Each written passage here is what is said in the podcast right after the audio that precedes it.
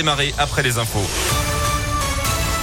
Et puisqu'il est midi, il est installé, il est en place. Johan Paravi à côté de moi. Bonjour Johan. Bonjour Fred, bonjour à tous. Voici le journal. Et à la une de l'actualité, ça se bouscule pour prendre rendez-vous pour la fameuse dose de rappel vaccinal qui sera ouverte à partir de demain pour toutes les personnes âgées de 18 ans et plus dès 5 mois après la dernière injection.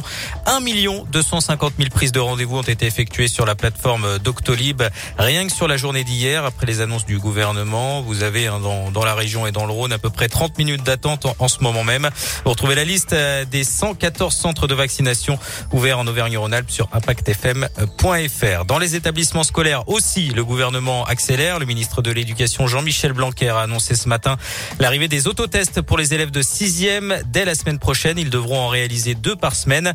Notez que dans l'Académie de Lyon, 514 classes étaient fermées hier, tandis que 971 élèves ont été testés positifs sur une semaine. Trois Dalton devant la justice. Les membres du groupe de rap lyonnais doivent aujourd'hui, âgés de 19 et 20 ans.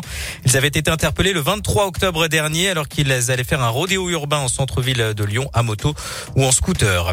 De la neige attendue ce week-end en région lyonnaise, principalement dans les monts du Lyonnais et du Beaujolais, mais aussi quelques flocons possibles en pleine. Plus d'infos dans la météo.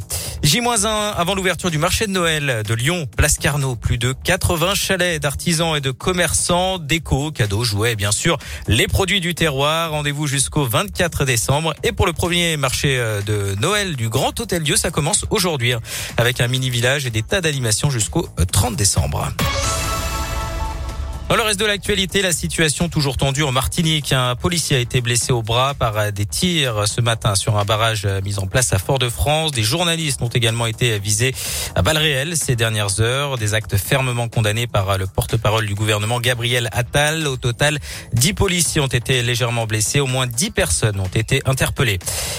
Des nouvelles accusations contre Nicolas Hulot, l'ex-ministre et animateur télé, a fait l'objet d'un reportage diffusé hier soir par envoyé spécial sur France 2. Trois femmes dénoncent des faits d'agression sexuelle. D'autres témoignages ont suivi dans la soirée, notamment celui de l'actrice Maureen Dor. Le militant écologiste nie formellement les faits. Autres accusations concernant Patrick Poivre d'Arvor, l'écrivaine et journaliste Florence Porcel a porté plainte contre l'ancien présentateur du JT de TF1. L'accuse notamment d'un viol qui aurait été commis en 2004. Sa première plainte contre PPDA avait été classée sans suite au mois de juin dernier pour insuffisance de preuves. En foot, l'OL s'est imposé à Brondby 3 buts à 1 hier en Ligue Europa. 5 victoires en 5 matchs pour les Lyonnais.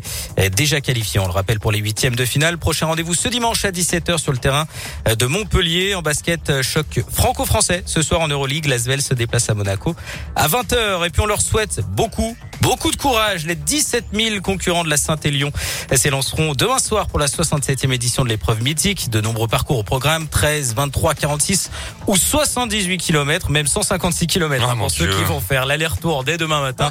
Ah, ils ont du courage. Hein. On annonce des conditions dantesques avec du froid, du verglas et voire même donc de la neige à certains endroits dans les monts du Lyonnais. Mais je me demande si ceux qui font cette course justement ne cherchent pas ces conditions météo Ah un bah peu extrêmes parce que sûr. quitte à faire un, un, un, un truc un peu incroyable, et ben autant le faire dans des conditions elles aussi Ah, incroyables. mais Faut être costaud euh, mentalement et physiquement. hein. Ah, je leur souhaite bien du courage. Moi, je pense si- qu'au bout de 2 km, euh, on, on vous perd. Vous êtes, vous vous arrêtez au ravitaillement, mais vous ne redémarrez pas C'est ça, exactement. Merci beaucoup, Johan. Eh ben, il me reste plus qu'à vous souhaiter un